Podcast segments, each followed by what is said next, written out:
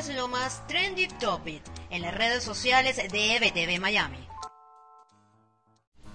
Hola, soy Karen Aranguibel y esto es lo más trendy en redes sociales de este viernes 14 de agosto. Comenzamos con Venezuela y la tendencia más tuiteada este viernes es DirecTV, la compra de la infraestructura de la empresa por parte de Scale Capital CA y la restitución del servicio de televisión satelital a más de 2 millones de suscriptores ha sido la noticia más comentada en las redes sociales en el país. Usuarios de las redes reportaron desde primera hora de esta mañana que ya en algunos estados del país se podían ver algunos canales y se habría actualizado también la parrilla de programación de DirecTV. Sobre esto, la empresa adscrita a la norteamericana ATT aclaró que se trataba de una confusión. Tarde, la empresa Scale Capital anunció a través de un comunicado de prensa el acuerdo de compra de la infraestructura de DirecTV Venezuela luego de una negociación.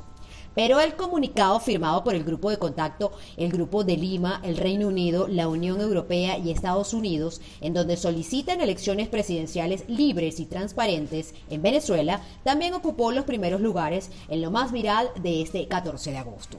Mientras tanto, en Estados Unidos, la desaparición de la muñeca que representa el personaje de la película Annabelle puso a temblar a más de uno. El hecho ha conmocionado a los cibernautas que entre preguntas e hipótesis han acaparado las tendencias del inicio del fin de semana pero también el posible regreso a Estados Unidos del el exagente de la Agencia de Inteligencia Nacional Edward Snowden y la gravedad del estado de salud del hermano del presidente Donald Trump acapararon los principales titulares. Con esto finalizo este reporte de este viernes 14 de agosto y los invito a ampliar estas y otras informaciones en nuestro portal web www.ebtvmiami.com y seguir nuestras cuentas en redes sociales arroba ebtvmiami y arroba ebtvdigital en todas las plataformas disponibles. Soy Karen Aranguibel y esto es lo más trendy de hoy.